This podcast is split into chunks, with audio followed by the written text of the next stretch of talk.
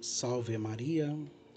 Hoje, segunda-feira, 5 de dezembro, vamos meditar o Evangelho de São Lucas, capítulo 5, versículos 17 a 26, nesta segunda semana do tempo do Advento.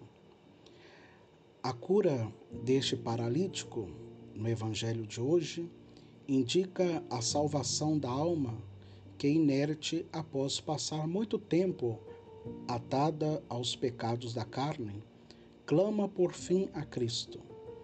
Esta alma, antes de tudo, precisa de ministros que a elevem e apresentem diante de Cristo, ou seja, de bons mestres que lhe infundam a esperança de ser curada e que lhe sirvam de intercessores, dizia São Beda. Todo doente deve ter quem reze por sua salvação, intercessores pelos quais os nossos excessos e desvios possam ser remediados pela palavra celeste. É preciso, pois, que haja quem aconselhe e advirta, que eleve o coração dos homens às coisas superiores, ainda que eles estejam debilitados no corpo.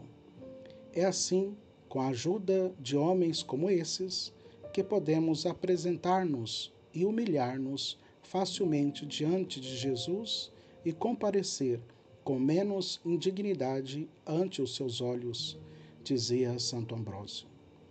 Deve-se curar primeiro as doenças do espírito.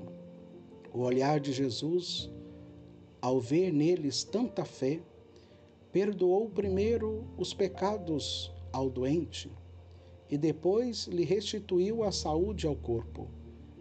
Entre mentes, ensinava ele que muitas doenças têm origem no pecado e que convém, portanto, curá-las diretamente em sua causa.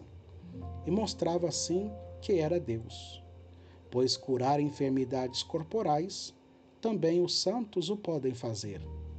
Mas perdoar os pecados, no entanto, só está ao alcance de Deus. Ao dizer de Jesus: Toma o teu leito e vai, isso significa, pelo leito no qual repousa a carne, significa-se a própria carne, ao passo que a casa, por sua vez, representa a consciência.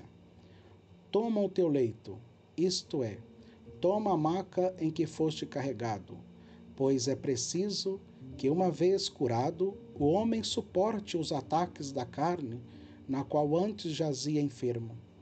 Com efeito, o que significa dizer: toma o teu leito e vai para a tua casa, senão resiste às tentações da carne, sobre as quais até agora estivestes prostrado, e volta à tua consciência, para que vejas assim o que fizestes, dizia São Gregório.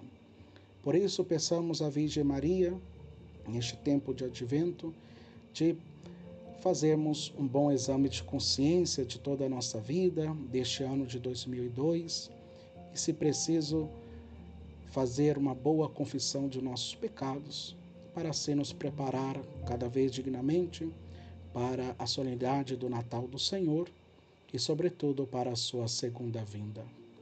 Louvado seja o nosso Senhor Jesus Cristo para sempre seja louvado.